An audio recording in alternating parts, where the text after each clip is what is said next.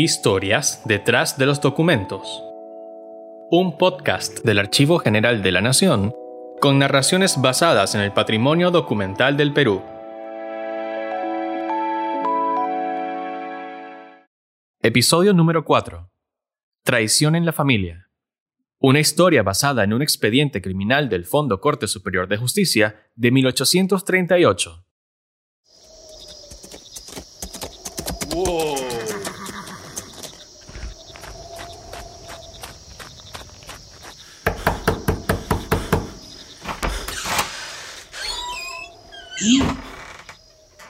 Es verdad.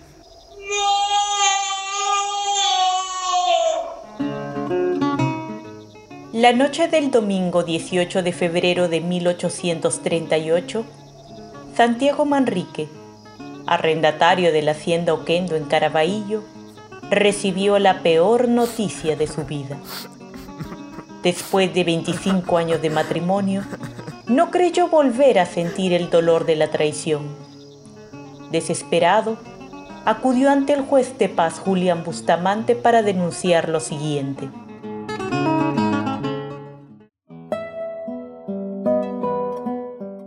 Vuestra Señoría, ya no soporto más esta deshonra hacia mi persona. Me... me veo obligado a acusar a mi esposa, doña María Rodamonte, por adulterio. En realidad, hace 13 años que se alteró nuestra felicidad por su infidelidad.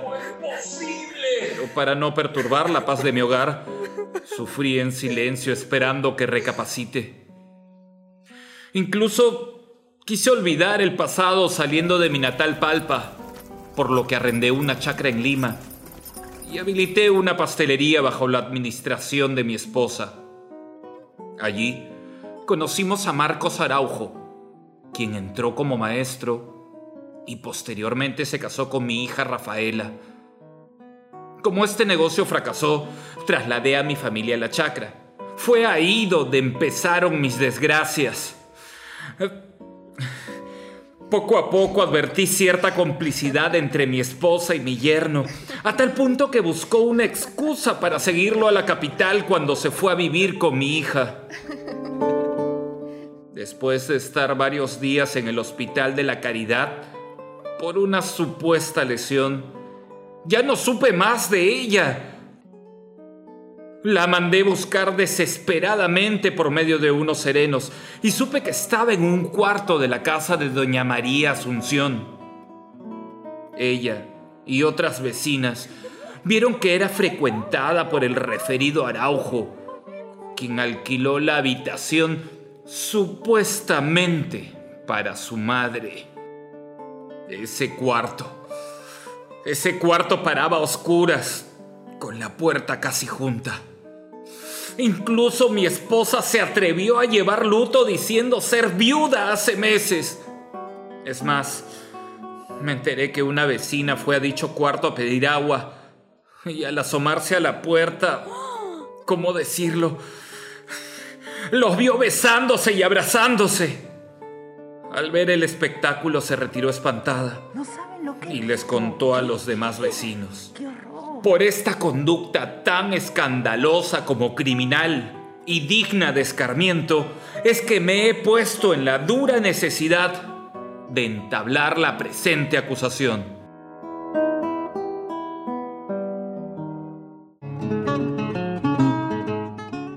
Días después de lo señalado por Manrique, Marcos Araujo, agricultor ayacuchano de 19 años, preso en la carceleta, fue llevado ante el juez para someterse al respectivo interrogatorio. Se le nombró un curador ad litem, quien era el representante legal de los menores de edad en aquella época.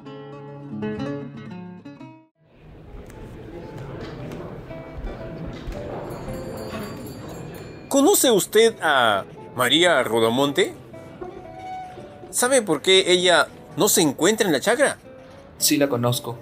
Es mi suegra, madre de mi esposa Rafaela.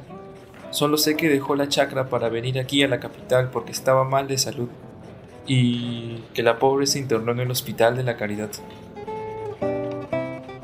¿Es cierto que ella le mandó llamar? Sí, es cierto. Ella me pidió que le llevase una carta a su mamá que vive allá en. allá en Chincha. Eh, también que le averiguara un cuarto para alquilar e instalarse aquí. Además, me mandó pedir a mi suegro su cama para convalecer por unos días y este se le envió. ¿Sabe usted si doña María ha tenido o tiene una relación ilícita con otro hombre? Ignoro eso. Y cuando bajó don Santiago a la ciudad, ¿por qué no le quiso decir dónde vivía su esposa? Ah, ella me pidió... Mm, me rogó que no le dijera nada. Creo que eso no le gustó a mi suegro y por eso me mandó a aprender.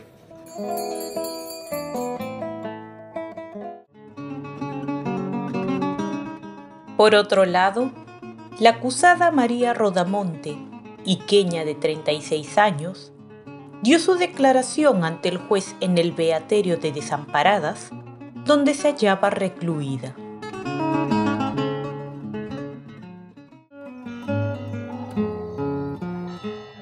Su señoría, mi marido me acusa de estar en trato ilícito con nuestro yerno, pero todo eso es falso, es mentira. Vine a curarme al Hospital de la Caridad y luego de unos días salí para convalecer en un cuarto que yo misma alquilé. Solo mi yerno, Marcos Araujo, venía a visitarme y a avisarme de las cosas que decía mi esposo acerca de mí, para que esté prevenida. Ah, su pregunta de... Bueno, la verdad no sé si mi yerno tenga relación ilícita con otra mujer. Lo único que sé es que todo lo dicho es mentira.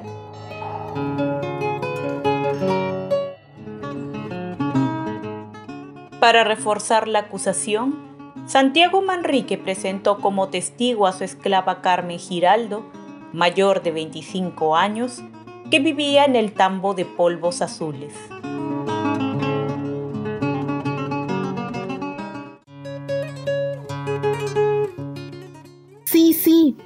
Todo lo que ha dicho don Santiago es cierto.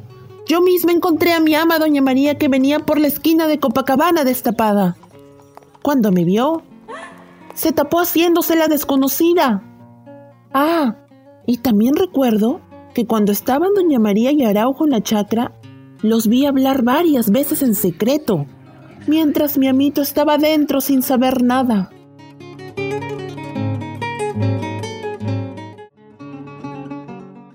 Culminado el interrogatorio, apareció inesperadamente Rafaela Manrique, esposa de Marcos Araujo e hija de María Rodamonte, para solicitar ante el juez la liberación de ambos.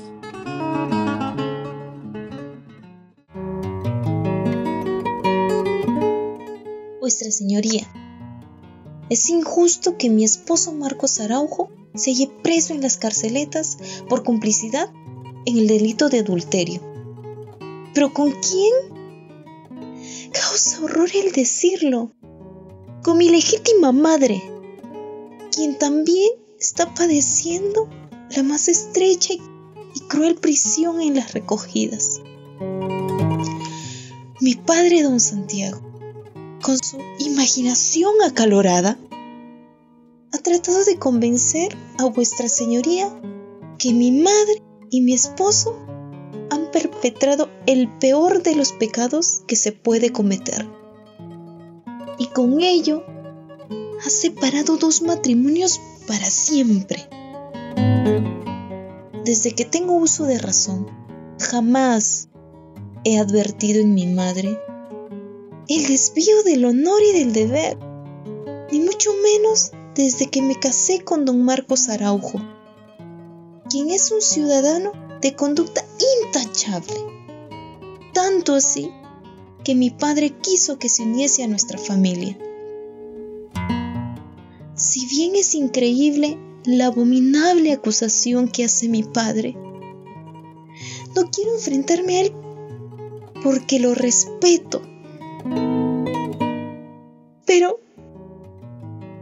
ha dañado a su desgraciada familia. Por eso le pido, vuestra señoría, que reconsidere la prisión de ambos.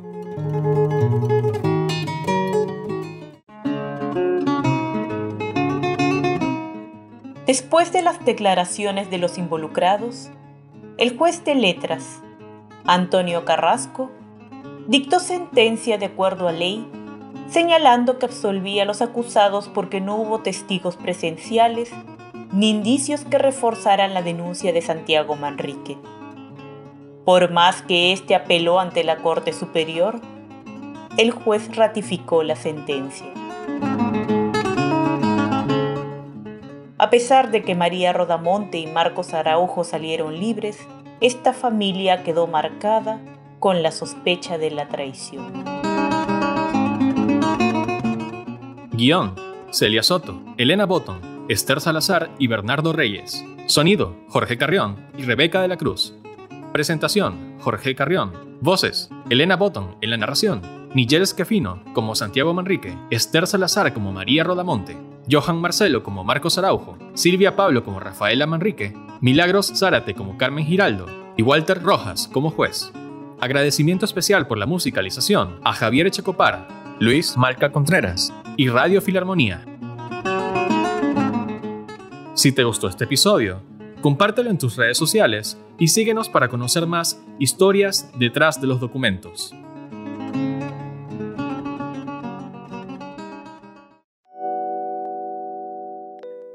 Historias detrás de los documentos. Un podcast del Archivo General de la Nación con narraciones basadas en el patrimonio documental del Perú.